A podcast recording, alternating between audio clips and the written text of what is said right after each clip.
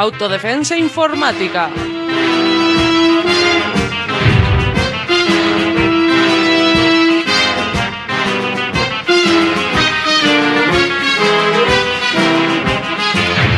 Un programa sobre seguridad y privacidad en la red.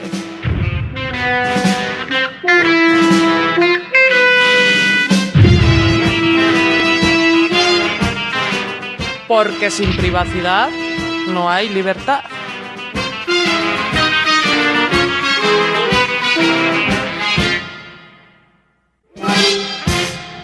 Advertencia. Este programa es Gamberry surreal. La voz de los famosos son pobres imitaciones. Y encima desafinamos. Debido a su contenido, le aconsejamos que no lo escuche. Hoy, Silicon Valley fuera de control.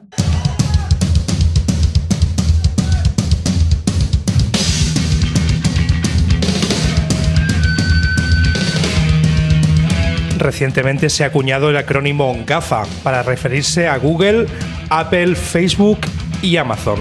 Nosotras preferimos llamarlas las compañías de PRISM, esto es, las empresas que posibilitan la vigilancia masiva de gran parte de la población mundial para los programas de espionaje de numerosos gobiernos. Obviamente es una situación que beneficia a ambas partes, pues estas compañías obtienen grandes beneficios mediante su modelo de recolección de datos personales.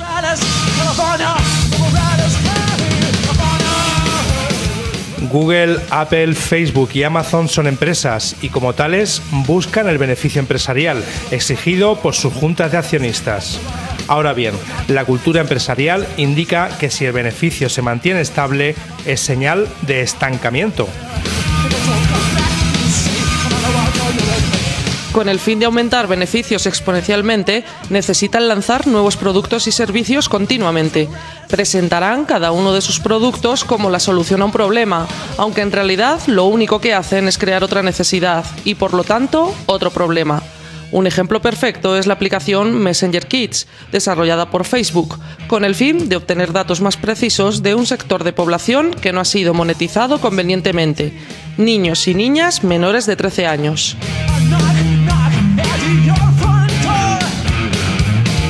No han tardado en aparecer voces críticas con la nueva aplicación, desde puntos de vista muy diferentes, sobre la idoneidad de enganchar aún más a niños y niñas a los terminales telefónicos, sobre su capacidad para comprender la jungla que hoy día es Internet y sobre las implicaciones de la privacidad para las nuevas generaciones.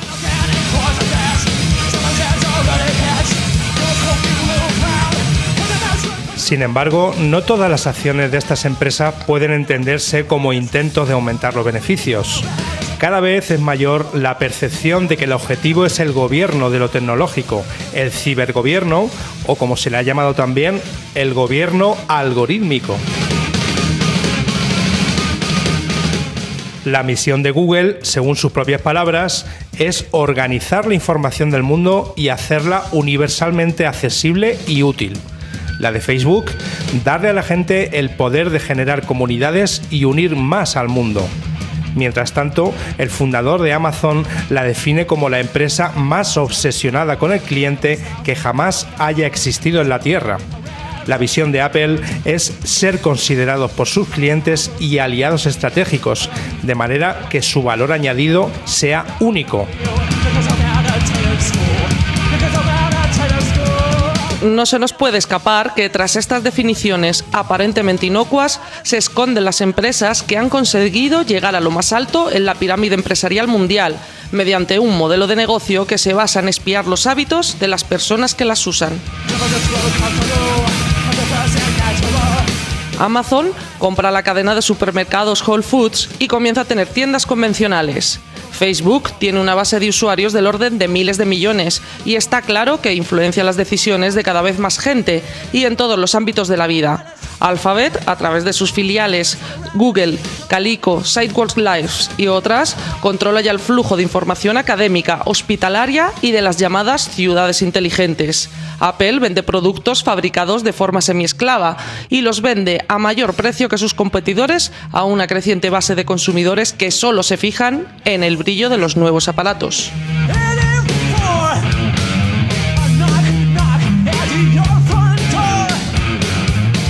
Sería ingenuo pensar en todo esto como casualidades o como actos no interconectados entre sí.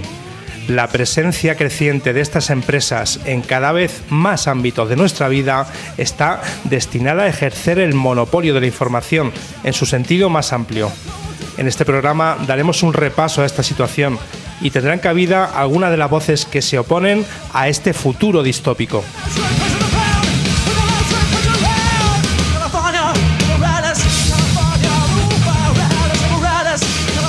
Nunca está de más recordar, sin privacidad no hay libertad.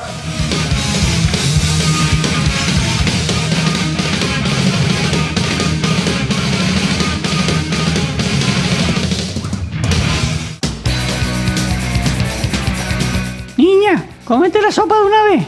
Encima que te la compró de letra. ¡Ay, mamá! Es que las letras se están moviendo solas. Déjate de tonterías. A ver. Uy, pero si se están formando palabras. Google, Apple, Facebook, Amazon. Pe- pe- ¿Pero esto qué es? Google, Apple, Facebook y Amazon. Hasta en la sopa. No te la comas. Estás escuchando Autodefensa Informática, un programa de Radio Almaina. Hoy, Silicon Valley fuera de control.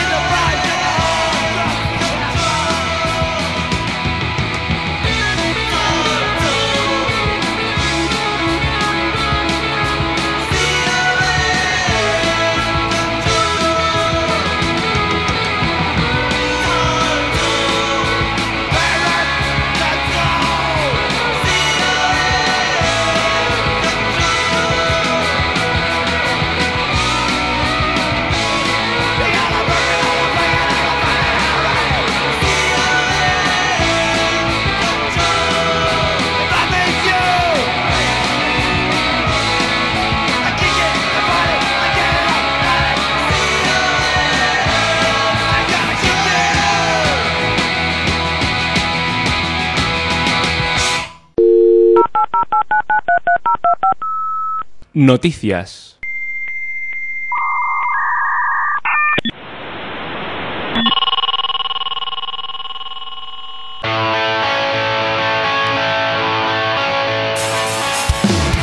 Las prácticas de Apple, trabajo esclavista, evasión de impuestos y denuncias contra las protestas. Según el diario inglés Financial Times, el lanzamiento del iPhone 10 de Apple estaba previsto para septiembre de 2017. El retraso en la fabricación del aparato hizo que Foxconn, la empresa que manufactura los productos de Apple, perdiera un 39% de sus beneficios. Para remediar la situación, emplearon a más de 3.000 estudiantes que fueron obligados a realizar jornadas de más de 11 horas diarias y cuyos estudios no tenían relación alguna con el mundo tecnológico. Desde los centros educativos les dijeron que tenían que realizar prácticas en Foxconn si querían conseguir sus títulos académicos.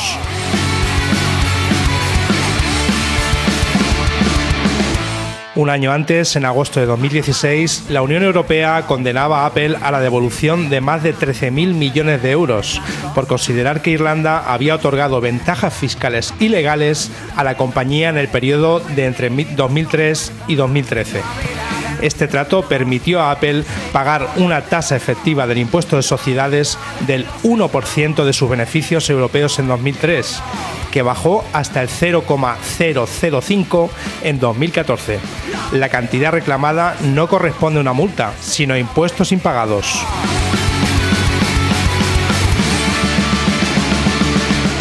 Ya en enero de 2018, la asociación Antiglobalización ATTAC ha sido denunciada en Francia por Apple debido a las protestas en las tiendas de la compañía para criticar sus prácticas e ingeniería fiscal. Apple afirma que las acciones de grupo en sus tiendas suponen un riesgo inminente para sus trabajadores y compradores. Un portavoz de ATTAC declaró que este procedimiento pretende amordazarles y desviar la atención respecto a la razón principal de su acción, que era dar cuenta de la práctica de evasión fiscal masiva que se ha demostrado.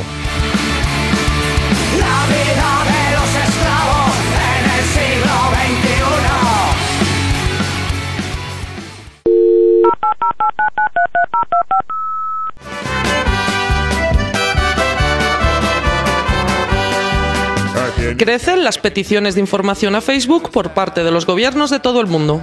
Hay gente brava y peña generosa. Con el creciente uso de la red social Facebook, las autoridades han encontrado un filón para conseguir información de sus ciudadanos, que de otra manera requeriría una mayor inversión de tiempo y dinero.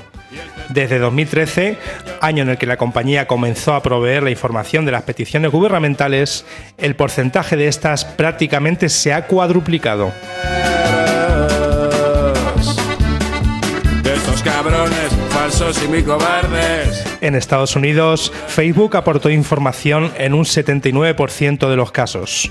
En la primera mitad de 2017, este porcentaje creció hasta el 85%. El 57% de las peticiones venían acompañadas de una orden de no divulgación, lo que impide que la compañía notifique a las personas interesadas que Facebook ha recibido una petición de información sobre ellas.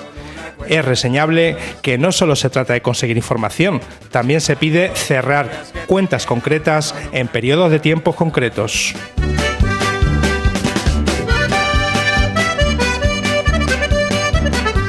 Mientras tanto, el Estado español en el primer semestre de 2017 realizó un total de 2.075 peticiones de información a Facebook, según el informe de transparencia de la compañía. En este caso, hablamos de casi un 50% más de peticiones que en el mismo periodo del año anterior. Facebook aportó información para el 56% de las solicitudes.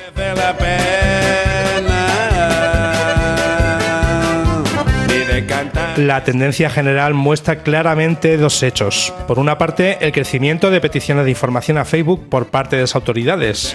Por otra parte, la mayor dependencia de estas autoridades hacia Facebook para conseguir información de sus propios ciudadanos. Los días que te quedan son una cuenta atrás.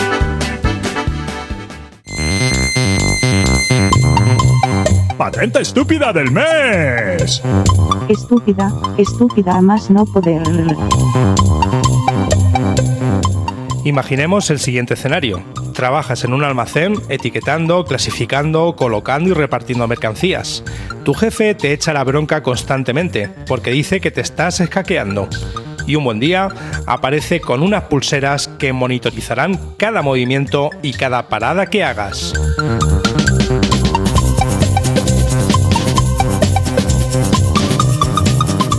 Pues sí, esta es la patente estúpida del mes. La número US 20.170.278.051.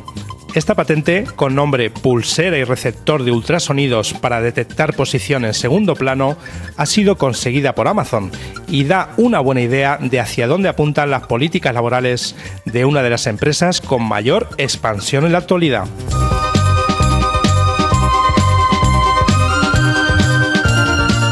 La pulsera en cuestión monitoriza, mediante el uso de ultrasonidos, la ubicación precisa de la persona que la lleva puesta. De esta manera puede avisar al puesto de control si esa persona lleva demasiado tiempo en el baño o si está parada fumándose un cigarro en algún rincón oculto del almacén. Pero es que además la pulsera emitirá una vibración para hacer saber a ese trabajador que su jefe piensa que está holgazaneando.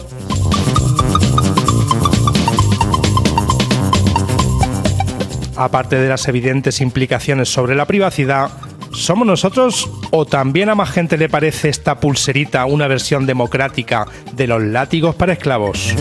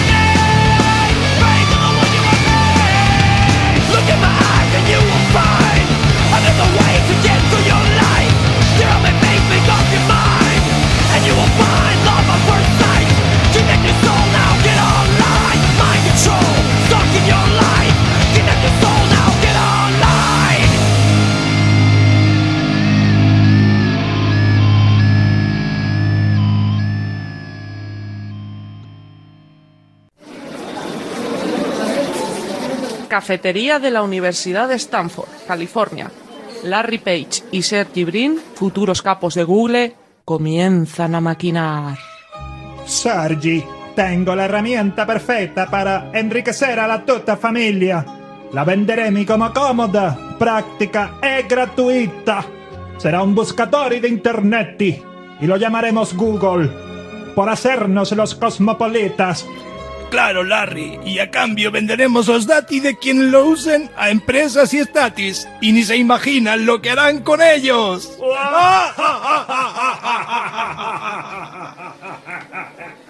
Esto es Autodefensa Informática, en Radio Almaina. Hoy, Silicon Valley fuera de control.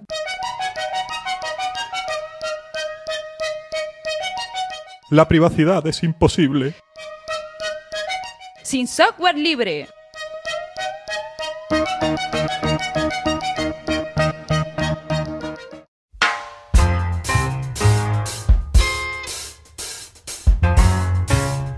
En la portada de la página web fuckofgoogle.de, algo así como Google vete a la mierda, podemos leer: Google está planeando implantar un Google Campus en Kreuzberg, Berlín. Nosotras somos una red descentralizada de personas comprometidas a impedir que nuestra amada ciudad sea tomada por esta empresa que burla la ley y evade impuestos, y que está construyendo un futuro distópico. Hoy entrevistamos a Sergey Smith, la identidad colectiva de un portavoz virtual de fuckofgoogle.de, para que nos amplíe la información.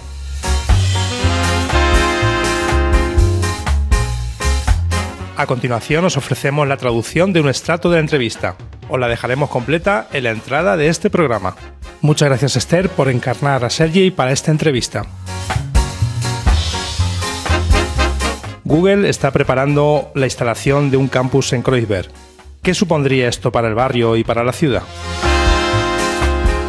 Google planea implantar uno de sus Google Campus en, en Kreuzberg, Berlín. Ya lo han hecho antes en siete ciudades y Berlín está siendo la única por el momento en la que está habiendo numerosas protestas. Un Google Campus es una extensión del imperio de Google, un tipo de fábrica o más bien una granja industrial. Esperan atraer a gente con ideas y proyectos a su espacio, con café gratis, internet gratis y entonces empezar a hacerse con las ideas de la gente a través de asistencia financiera y tecnológica, que en definitiva significa apoderarse para, finalmente absorberlas como parte del imperio de, Google. Pensamos que esto no solo es injusto, pues, eh, puesto que las ideas, los talentos y las cabezas del barrio y de la ciudad se diluirán en, ese, en este conglomerado estadounidense que va de impuestos y hiere a la gente y a su privacidad. También tememos que esto conducirá inevitablemente a una gentrificación desenfrenada de nuestro barrio un aumento de los alquileres, el, desplazamiento de la población, especialmente la más vulnerable, como gente precarizada y trabajadores migrantes, así como la uniformización del, lugar alrededor de establecimientos de franquicias y otras cosas diseñadas para atraer a este tipo de, gente específicamente. Google afirma que este proyecto es para la comunidad, sea lo que sea eso, y que beneficiará al barrio. Estamos convencidos de que solo beneficiará a Google y el entramado financiero eh, fiscal holandés e irlandés que han creado para evitar pagar impuestos en la Unión Europea. Si quieren trabajar para la comunidad, deberían empezar a pagar el mismo porcentaje de impuestos que todo el mundo. ¿Qué tipo de acciones está llevando a cabo? ¿Y está habiendo respuesta por parte de la gente? Somos un colectivo informal de empollones, hackers, activistas, artistas e investigadores que hemos colaborado para crear fuckofgoogle.de, sobre todo para documentar para el mundo en inglés lo que está ocurriendo en el barrio. Mm, pero mucha gente está trabajando en impedir el Google Campus cuando empezamos. Eh, ya había una diversidad increíble de gente, grupos, colectivos y no grupos sino colectivos, actuando conjuntamente de una forma descentralizada y autoorganizada. Es maravilloso formar parte de esto, es un movimiento político de resistencia real, sólido y diverso, que no tiene líderes, eh, una única estructura o una única jerarquía, sino que es el reflejo de la diversidad de la gente que lo compone y la diversidad de tácticas que se emplean. Hasta ahora hemos tenido docenas de reuniones y de pequeñas y grandes acciones, protesta, reparto de flyers, edición de un periódico anarquista, el shitstorm, tormenta de mierda, eh, reuniones públicas para discutir y crear estrategias, pero también acciones directas como grafitis y pintadas en el edificio en el que Google planea instalar su campus. Durante las últimas semanas ha sido una locura. Casi había un evento cada día, desde un taller en el Festival de Arte Transmediale a ruidosas protestas en la calle, pasando por la creación colectiva cinematográfica Citizen Kino, el anti-Google, eh, café bimensual en la librería anarquista de Reisenbergstrasse, otras reuniones quincenales con anticapitalistas, etc. Esto es lo que me parece particularmente interesante y un buen reflejo de la madurez política de la gente participante y también un claro indicador de que realmente tenemos posibilidades de ganar esta vez. Una gran red descentralizada de gente diversa, maravillosa, activa, con un objetivo común y con estrategias diversas. ¿Qué son las ciudades inteligentes y qué relación tiene Google con ellas? La ciudad inteligente es una ciudad que espía a sus usuarios donde cada poste, cada farola, cada acera se usa para recolectar datos con el fin de vigilar y crear perfiles de la gente. Se vende a los gobiernos locales como una de esas tecnologías inevitables de las que tienen que formar parte antes, que nadie, pero en realidad son extensiones del negocio tóxico iniciado por Google, en el que cuanta más gente vigiles, más beneficio obtienes de esa gente la ciudad inteligente debería llamarse en realidad la ciudad terrorífica o la ciudad chivata. Y los cacareados beneficios para las ciudades, la reducción de costos mediante la predicción del uso de electricidad, tráfico, basura, etcétera, no deberían ser aceptados, deberían ser rechazados en bloque. Google está invirtiendo enormemente en estas ciudades aterradoras a través de su compañía filial Sidewalk Labs, también perteneciente al mismo conglomerado que Google, Alphabet. Sabemos que si aceptamos un Google Campus en Kreuzberg, terminaremos teniendo a estos asquerosos intentando medir dónde y durante cuánto tiempo nos sentamos o vigilando grabando y haciendo un perfil de la gente con Google Glasses o enviándonos robots para espiarnos. Es particularmente interesante que su modelo de expansión sin límites les lance a las calles lo hace todo, todo mucho más visible, mucho más tangible y con muchas más posibilidades de ser rechazado por todo el mundo, en los barrios, desde las casas, en las esquinas. Lamentablemente el problema no es solo Google. ¿Qué podemos esperar del creciente poder de GAFA, que sería Google, Apple, Facebook y Amazon, o como también han sido nombradas las empresas de Prism? Por supuesto, cuando, cuando echemos definitivamente al Google Campus de Kreuzberg, no habremos solucionado todos los males del mundo, no somos tan ingenuos. Sin embargo, que esta compañía intente implantarse en, en este momento y en este barrio es un símbolo sorprendente que no podemos ignorar su arrogancia al elegir uno de los barrios más icónicos, chulos y rebeldes puede que se vuelva en su contra. Lo que esperamos es que esta lucha y la victoria que conseguiremos resonará como un símbolo en el mundo. Eligiendo cuidadosamente nuestros argumentos, investigando y documentando estos asuntos, como hacemos en nuestro, wiki, esperamos ayudar a, a inspirar y potenciar otros movimientos a nuestro alrededor que se preocupan por estos asuntos y conectar los puntos. Primero Google, luego las tiendas de moda, Facebook, las incubadoras de startups, etc. También esperamos que esta red diversa y descentralizada de individuos y grupos de los barrios demuestre cuáles son nuestras prácticas habituales. Deseamos contribuir al entendimiento general de por qué y cómo las comunicaciones descentralizadas y distribuidas son lo que necesitamos y que solo mediante su uso y, la adopción de software libre y cifrado punto a punto podemos tener formas de vida más respetuosa con la gente y su diversidad y contribuir a la comunidad a más resistencia y más participación activa. Google y Facebook son una nueva propuesta de, modelo de gobierno o son ya un gobierno real?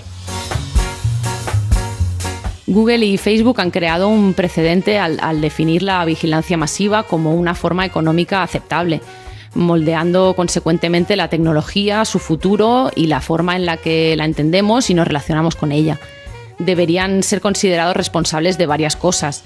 De mano de la CIA, que aportó el capital inicial para Facebook, y la NSA, cuyo programa de investigación fue creado por los fundadores de Google, han arruinado el, potencial emancipatorio de las tecnologías digitales y las han convertido en una pesadilla centralizada, privada y antiusuarios, donde todo lo que hacemos es ser espiados y monitorizados contra nuestra voluntad.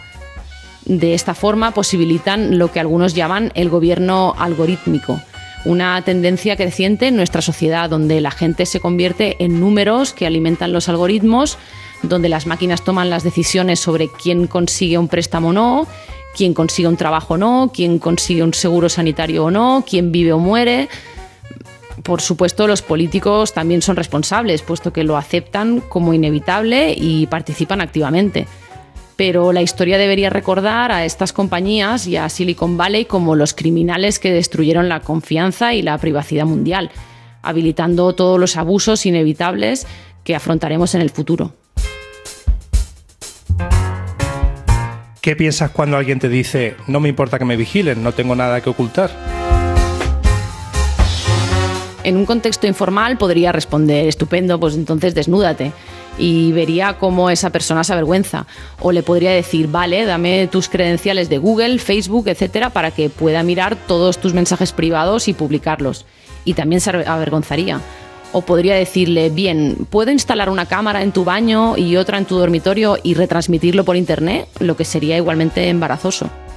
Estos son ejemplos deliberadamente provocativos para hacer comprender a la gente que todo el mundo tiene al menos algo que ocultar, al menos de alguna otra gente es normal que mucha gente ni siquiera se plantee estas cuestiones porque generan ansiedad y porque se espera que todo el mundo se comporte de manera normal para no meterse en problemas.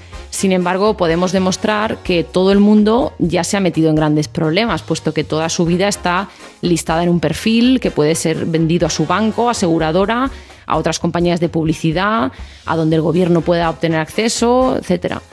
Eh, por lo tanto, necesitamos hacer comprender a la gente que, sí que tienen cosas que ocultar, pero también que está bien tener algo que ocultar, que es bueno para la sociedad en su conjunto, que, que, todo el mundo tiene un espacio en el que oculta algo, porque ese es un lugar para sentirse seguro, un lugar para experimentar, un lugar para equivocarse, ensayar y errar, y sobre todo un lugar mm, donde puedes ser realmente tú mismo y ser lo que quieras o quien quieras digamos juntos a la mierda Google y echémosles de nuestros barrios, de nuestras vidas y usemos esa energía para crear prácticas y promover formas de vida en las que la tecnología será creada por nosotros, para nosotros, bajo nuestro control y con el respeto mutuo en mente. Creo que es la única manera de evitar un futuro distópico y puede ser muy divertido. Muchas gracias por tu tiempo. Un placer.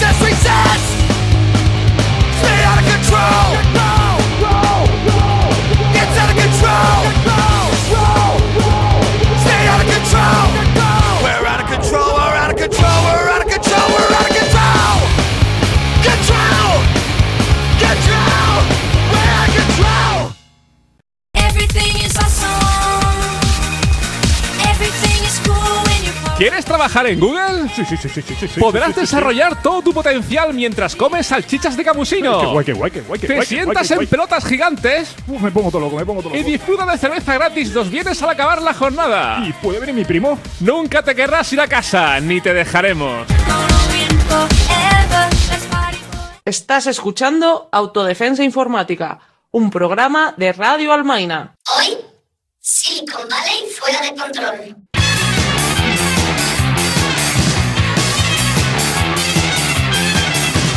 Tras la promesa futurista de un mundo lleno de personas y objetos totalmente conectados, en el que los coches, los refrigeradores, los relojes, las aspiradoras y los dildos estarían directamente conectados entre sí y también Internet, hoy tenemos algo que ya es directamente observable, el funcionamiento del sensor más polivalente de todos, yo. Corrí, así que inmediatamente compartí mi ruta, mi tiempo, mi rendimiento y la evaluación de mi carrera. Siempre posteo fotos de mis vacaciones, mis veladas, mis revueltas, mis colegas, de lo que voy a comer y de a quién me voy a coger. En apariencia no hago gran cosa, sin embargo produzco un torrente continuo de datos. Trabaje o no, mi vida cotidiana permanece igualmente valiosa. Es un verdadero stock de información. Jugamos con ilusiones, nada es verdad, pero ustedes se quedan ahí sentados día tras día, noche tras noche, gente de todas las edades, colores y credos. Somos lo único que conocen.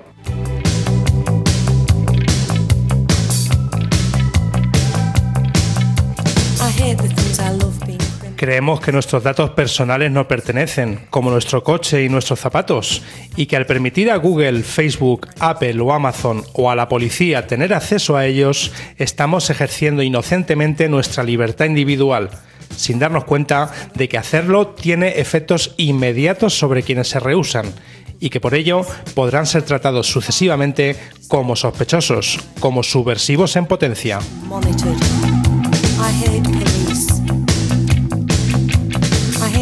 Históricamente, la infinita expansión de los procedimientos de control no ha sido más que el corolario de una forma de poder que se realiza a través de la libertad individual. Un gobierno liberal no es aquel que se ejerce directamente sobre los cuerpos de sus sujetos, ni aquel que espera de ellos una obediencia filial. Es un poder ambiental, en segundo plano, que prefiere administrar los espacios y mandar sobre los intereses, en vez de gobernar los cuerpos. Un poder que supervisa, monitorea y actúa de forma mínima, interviniendo solamente allí donde su estructura se ve amenazada, en contra de aquello que va demasiado lejos. Existe únicamente un gran sistema de sistemas, un vasto y salvaje entretejido, intercalado, multivariable, multinacional dominio de dólares.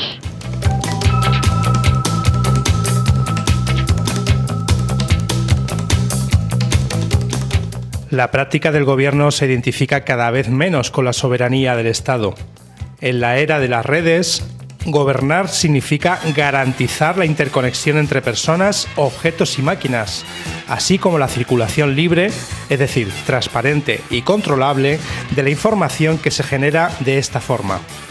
Esta manera de gobierno es una práctica que ya está en curso y ocurre casi en su totalidad fuera de los aparatos del Estado, aun cuando estos intentan a toda costa mantenerla bajo control. Queda cada vez más claro que Facebook no es tanto el modelo de una nueva forma de gobierno, sino su realidad ya en operación.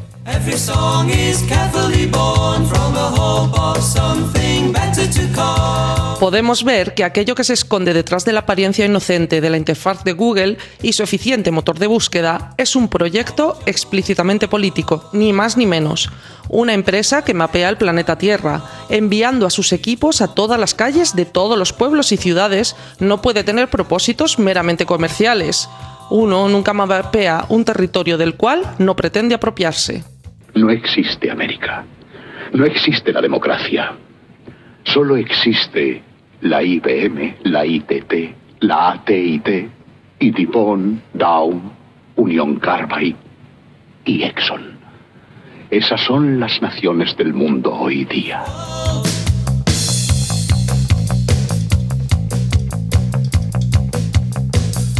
No estamos experimentando una crisis de confianza, sino el fin de la confianza, que se ha convertido ya en algo superfluo para el gobierno. Allí donde reinan el control y la transparencia, donde el comportamiento del sujeto es anticipado en tiempo real mediante el procesamiento algorítmico de una masa de datos siempre disponibles sobre él, deja de existir la necesidad de que confiemos en los que gobiernan o de que ellos confíen en nosotros. El monitoreo intensivo será más que suficiente. Como dijo Lenin, la confianza es buena, el control es mejor. Ya no vivimos en un mundo de naciones e ideologías, señor Bill. El mundo es un colegio de corporaciones, inexorablemente dirigido por los estatutos inmutables de los negocios. El mundo es un negocio, señor Bill.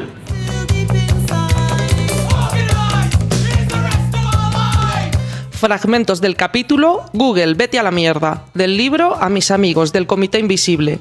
Y gracias al podcast El Desarmador por la idea.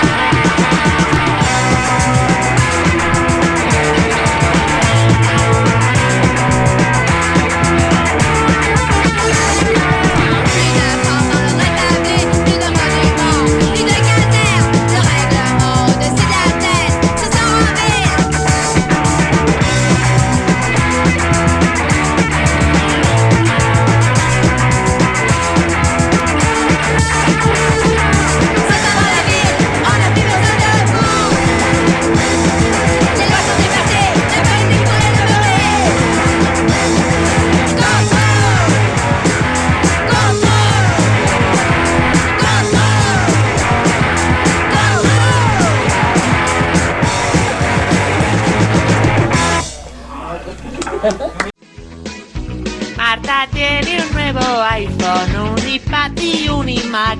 Se piensa que es exclusiva, pero la lastima, pero la lastima.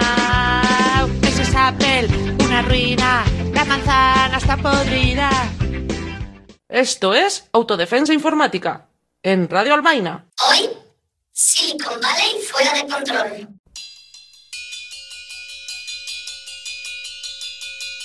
Teatrillo radiofónico informático. ¿Teatrillo morfológico liposintáctico? ¿Teatrillo radiofánico linfático? ¿Teatrillo inforfónico? Bueno, pues eso. Piticlin, piticlin, piticlin, piticlin, piticlin, piticlin. Policía local, al habla la comisaria Macaria. Dígamelo. Eh, señora detergente, señora detergente. Soy Baldomero Ropa Vieja, director del Instituto de Secundaria Bartolomé de las Chozas. Llamo para denunciar un delito muy grave, gravísimo, pluscuangabérrimo. Un hecho deplorable que ha mancillado el buen hacer de nuestro querido centro de enseñanza secundaria. ¿Cuál? A ver, relájese, que no me estoy enterando de nada. ¿Ha habido un tiroteo? ¿Acaso ha ardido el instituto? ¿Alguien ha fumado en los baños? No, no, por Dios. Muchísimo peor. Es la mayor atrocidad que recuerdo en mis 20 años al servicio de la docencia. ¿A la indalencia? ¿Qué tiene que ver mi abuela con todo esto? No uniformada y letrada. He dicho la docencia, la enseñanza, la doctrina, el adiestramiento, la institución, la educación, la preparación, el magisterio. Vale, vale, que ya me entera Marisa Vidillo. ¿Qué es lo que pasa entonces? Abra bien sus conductos auditivos. Se trata de algo que he presenciado y observado con mis propios globos oculares. Por poco expelo sustancia mingitoria por la uretra. Joder, macho. Como dijo el filósofo Pedantófilus, sé que su tiempo es oro, y aunque no sea oro todo lo que reluce, el silencio es oro, por lo que oro parece, plata no es. Así que iré a la gramínea. Una mano desconocida ha vandalizado el retrato, el retrato de su majestad el rey Cedipito. Cito en el salón de actos de este nuestro centro docente y otrora decente, con un indeleble rotulador negro. Le ha puesto un flequillo y un bigotito a los Hitler. ¿Da usted crédito a este improperio? Vaya ocurrencia lo que le hagan los chiquillos. no se preocupe, enseguida pongo a mis dos mejores agentes a investigar el asunto.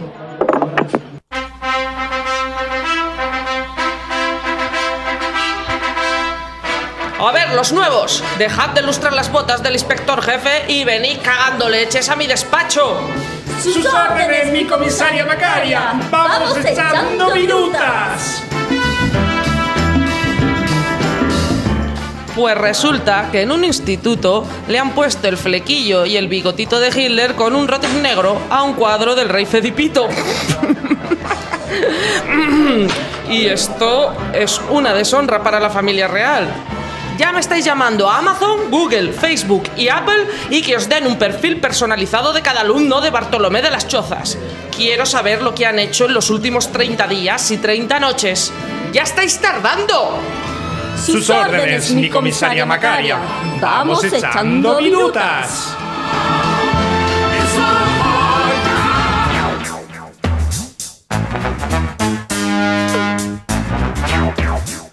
Pocos días después, la comisaria Macaria recibe el informe de los nuevos, mete los papeles en su carpeta azul de gomitas y se dirige al Instituto Bartolomé de las Zozas. Así, sin cita previa ni nada.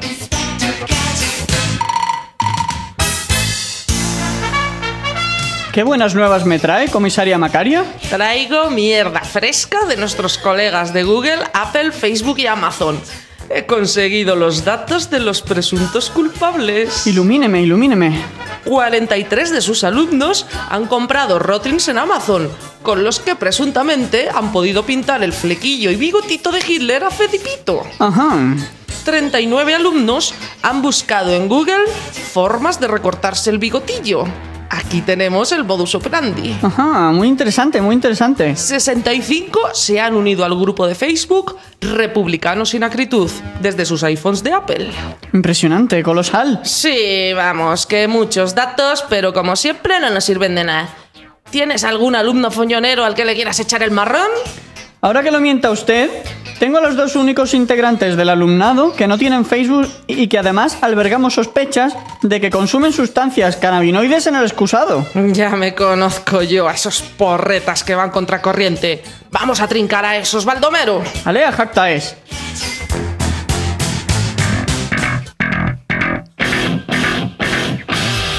A la semana siguiente de estos sucesos, la profesora de ética llega a clase.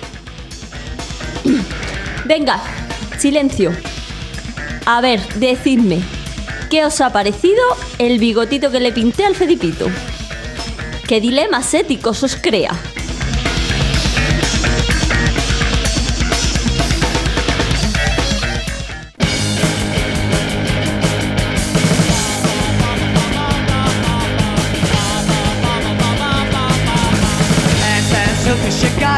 Going. Are low and your hips are showing. I thank you, girl, as you're standing there. Your local slacks and your long black hair. You make me move you like no one else. And when I'm with you, I can't control myself. Head is down and you got me shaking. You got me so that my nerves are breaking.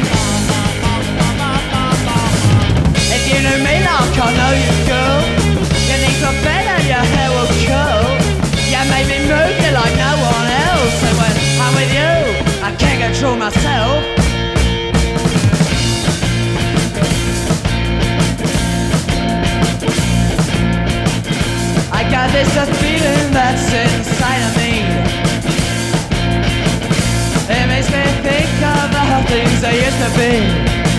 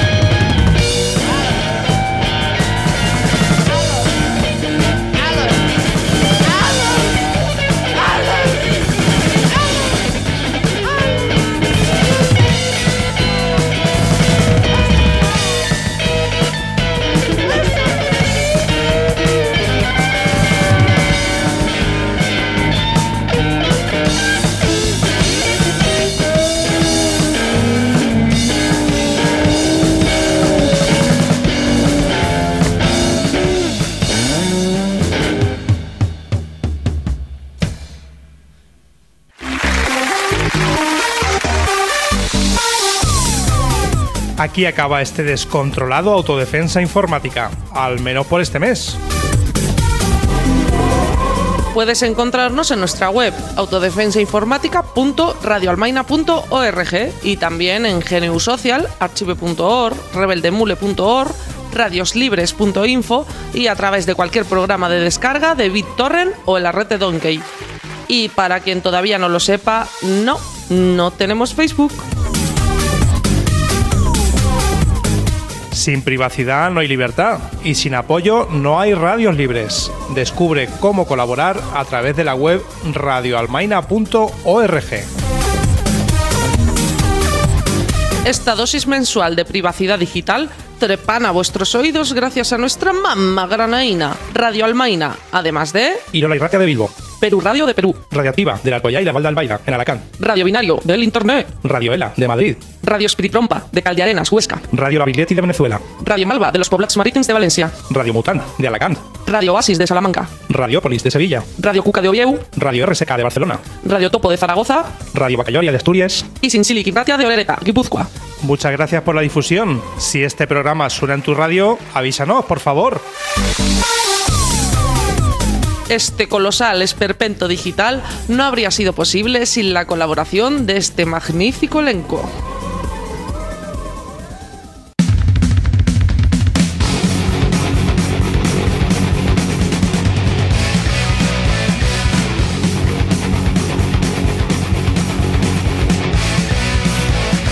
expulsados del campus de Google por liar la parda, Paul, Evalí y Manolo.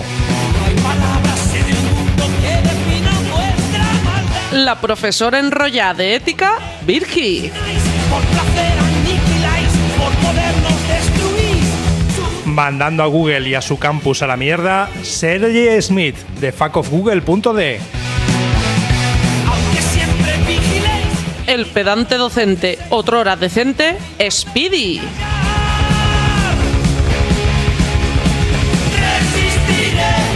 Descifrando el acrónimo GAFA, la señora indiferente. Google, Apple, Facebook y Amazon. La misma mierda son.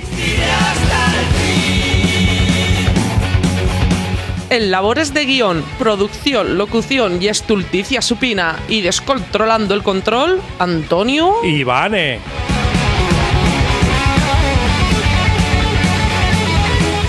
En el escenario del Control Maina han actuado The Beyond con California Uberales, The Clash con Complete Control, Biohazard con Control, Rancing con Out of Control, Anushka et les Prives con Control, Buzzcocks con I Can Control Myself. ¿Y quiénes están sonando? Varón Rojo con Resistiré.